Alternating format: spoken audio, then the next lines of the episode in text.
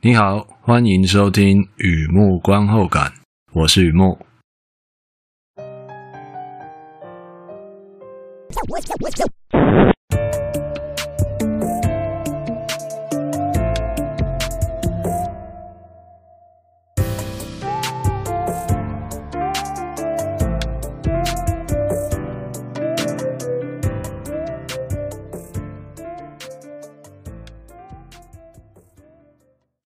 今天呢、啊，来分享一下我看看啊、哦，电视影集呃追剧心得。Ikkyo Hisomide 二零二一年的日剧，屏息再出发。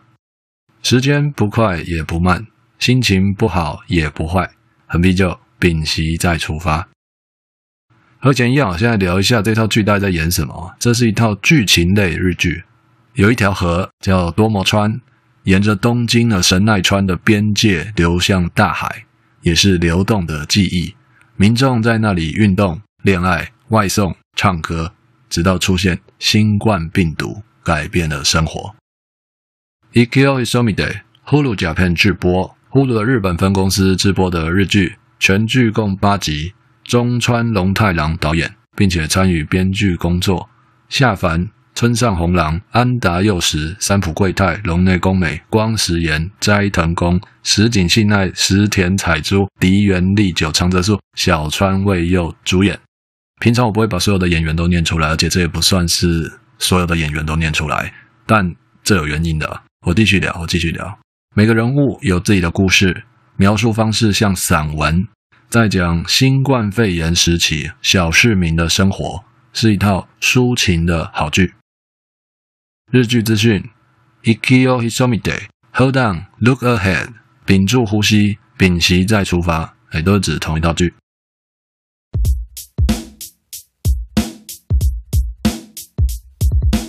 第二个部分，第二个阶段，一如往常的写下一些随笔，与目光后感嘛。追完这套剧，让我想哪些东西带给我什么样的感触啊？那么一开始啊，照旧，小额抖内，小额大新。在我的网站上有抖内按钮，如果你觉得我做东西还可以，欢迎支持与鼓励，谢谢你。好的，如果你第一次来这里哦，或者你第一次收听啊，我在网上写东西啊，看完电影、追完剧，然后写心得，和其他人做的事情没太大差别。不过这篇追剧心得哦，背后有一段曲折离奇的过程啊，可以的话，让我慢慢告诉你。那这套日剧啊，Kyo Hisomide 啊。屏息再出发是我个人取的名字啊，因为在网络上没有找到特别通行的共用的名字，那翻译上就是这个意思了。屏住呼吸，然后再出发。那么它是一套单元剧，每一集有独立的故事。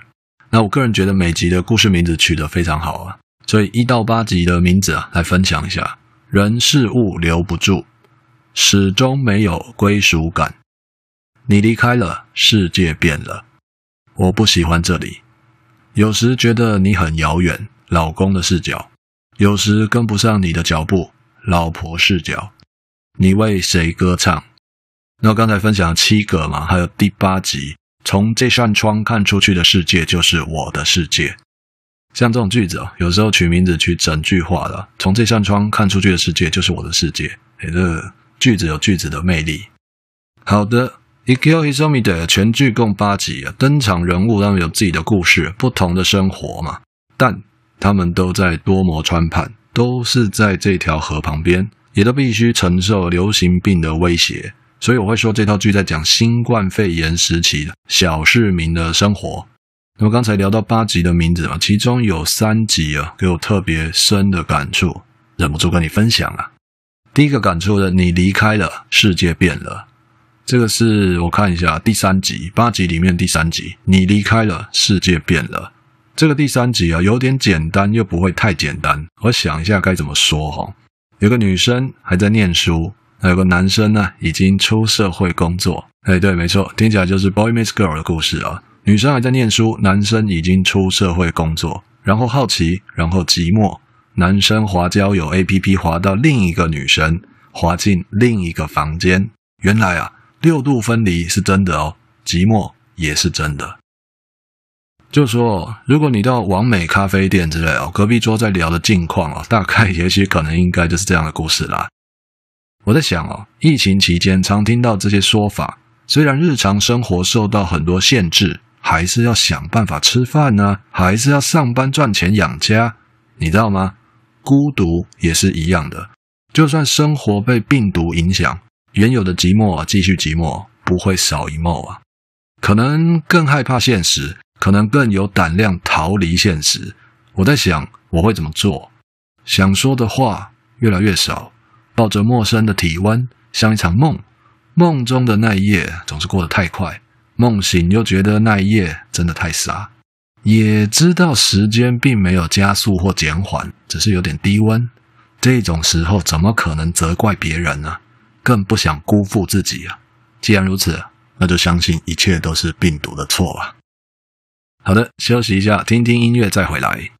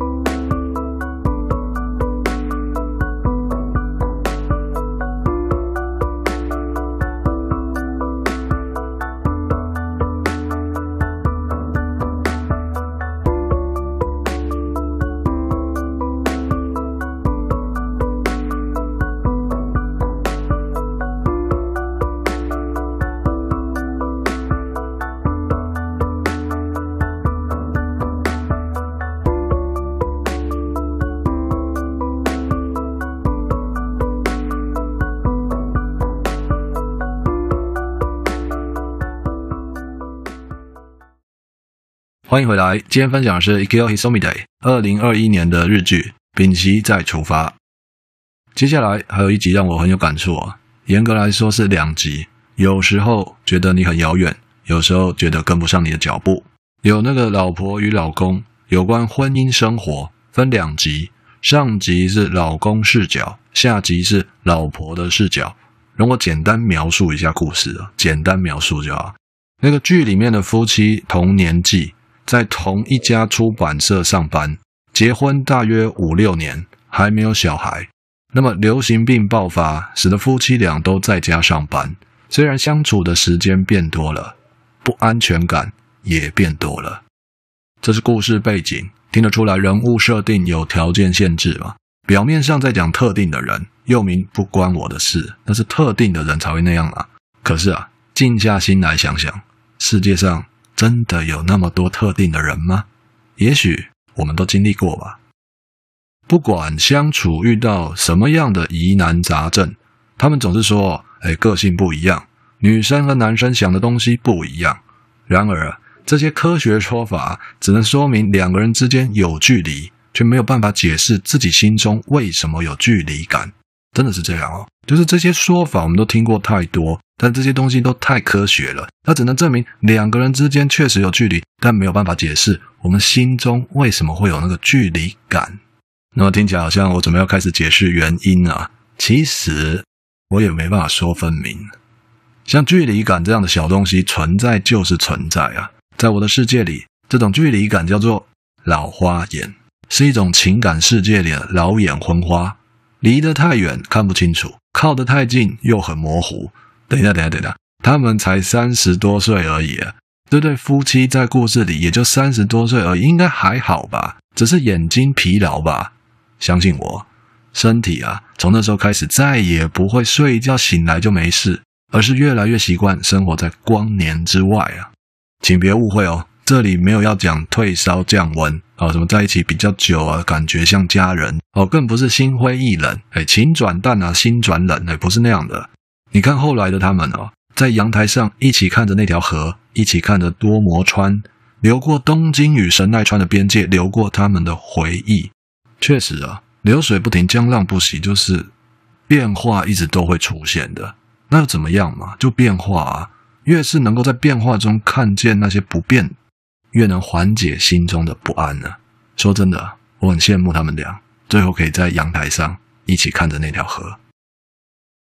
还有一集啊，也很有感触啊。从这扇窗看出去的世界，就是我的世界。这套剧的最后一集，总觉得身上有一层薄膜啊。哦，这句话真的很棒啊！我只记得音乐老师就斋藤工演的他的自白，你知道的，就生活嘛，上班、下班、回家，两点一线，还有感触，总觉得自己身上有一层薄膜，其他的我几乎都忘记了，就只记得这句话，这非常好。你知道吗？当我听到这句台词，这个对白，那一瞬间，就像在路上听到有人叫你的名字，然后你就愣住了，并不是因为他在叫你的名字，而是因为你居然还记得他的声音。不知道从什么时候开始啊，那个东西就一直在我身上了，那个东西就一直跟着我。也许太久了，我以为那是我身体的一部分了，没想到追这套剧，发现有人形容那个东西是一层薄膜，是吧？我想形容的非常好啊。不再轻易流露自己的情绪的同时，也和别人形成一种隔阂。所以啊，我很厌世吗？我已经变得很厌世了吗？这是一个好问题哦。从这扇窗看出去的世界就是他的世界。剧里面的音乐老师说这句话，我想到自己也常常待在那个看着窗外的世界，身边没有轮椅啊、望远镜啊，哈对面也没有发生凶杀案啊，哈不是后窗西区考克呢。就是纯粹静静的站在窗边看着窗外的世界，不会觉得窗户是一种框线，当然啊，也不觉得外面的世界如我所愿啊。那是一个很奇妙感觉，就是说会站在窗边，会这样的视角是自己选的，是自己的。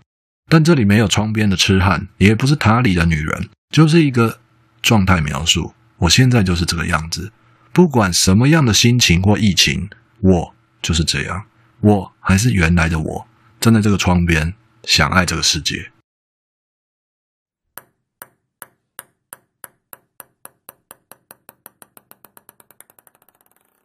好的，介绍到这边，分享到这边。Ikkyo Hisomide 二零二一年的日剧《屏息再出发》。那么前面有聊到这套日剧，跟我自己有很妙不可言、曲折离奇啊，我觉得。那个不是那么剧情相关的，所以我留到最后一段讲。换句话说，这一次的最后一段会比较长，比较丰富了，因为很有感觉啊。追剧追完了，我追这套剧啊，花了十三个月又四天。哎，没错，有在算呢，这是不正常的时间，对吧？我应该从头开始说。Ikio isomide 这套剧开始播映的时候啊，我看的版本是幻乐字幕组，这一定要讲出来啊。非常优秀的日剧字幕组。那么当时我自己的生活陷入低潮，不知道明天会有什么样的痛苦，你知道？疫情啊，感情啊，心情，不知道情归何处哈。现在回想起来，我希望那段时期是我人生中最黑暗的深渊，类似已经度过了，但我还是不要乱定义啊，免得以后又破底啊，免得一语成谶是很有可能的。所以啊，这一套剧在讲的东西啊，跟我当时的生活非常相似。二零二一年。非常的相似，我就决定追这套剧啊！好像在背包里找到最后一块饼干，就算碎成八小块哦，但依然吃下去可以救命啊！陪我在深渊之中度过好一段时间了，我应该感到开心才对啊！却吃到第六块饼干就没了，那就查了一下，查到原因是停止更新了。那时候我在想哦，发生这样的事，就像老美电影常说的嘛，Things happen，you know。像看片追剧这样的事情呢，别说观众会弃剧，看一看不看了，字幕组也会做一样的事情啊，翻译翻一翻不翻了，这有点绕口啊，翻译翻一翻不翻了，哎，翻译翻一翻不翻了，就而我能做的就是相信有一天他们会恢复更新，我只能在那边静静的相信，默默的相信啊，因为我自己很久没有写新文章的时候，也会希望读者呃不要问我原因，只要相信我一定会更新文章了。一样的意思，九个月，你没听错，九个月过去了，第七集终于更新，第七块饼干终于出现了，然后再等三个月，第八集完结篇。这就是为什么我说时间并没有加速或减缓，只是有点低温啊。深渊里找到寄托，不是追流行或是追更新的那种新快感，也不是生理期或偏头痛需要加强定，在那种黑暗深渊时期啊。能够找到的寄托，它是一种小习惯。上网跑去看一下他们家有没有更新呢、啊？如果有，很开心；如果没有，就继续相信。换句话说，风风雨雨、沸沸扬扬、恩恩怨怨、纷纷扰扰，到头来发现自己坠入深渊，需要相信，需要寄托。没错，你想的一点都没错，在那样又深又黑暗的地方，哪能找到什么寄托？我相信啊，恐怕只剩下青苔与白骨啊，没电的手电筒，吃过的泡面碗，很难找到寄托与相信。可是啊，那时候在深渊里，我没有急着要爬上去，而是在这里住下去，和这套日剧一起度过那段时间。因为我相信会有别的东西出现，偶尔抬头看一下，诶，那个光点好像跟以前不太一样了，你知道吗？相信那个光点会越来越大的。好的，文章就在网站上，欢迎浏览，也欢迎上网搜寻《雨幕观后感》与《雨幕散文故事》，两个都可以搜寻得到。今天呢，先到这里了，祝你顺心平安，健康平安，谢谢。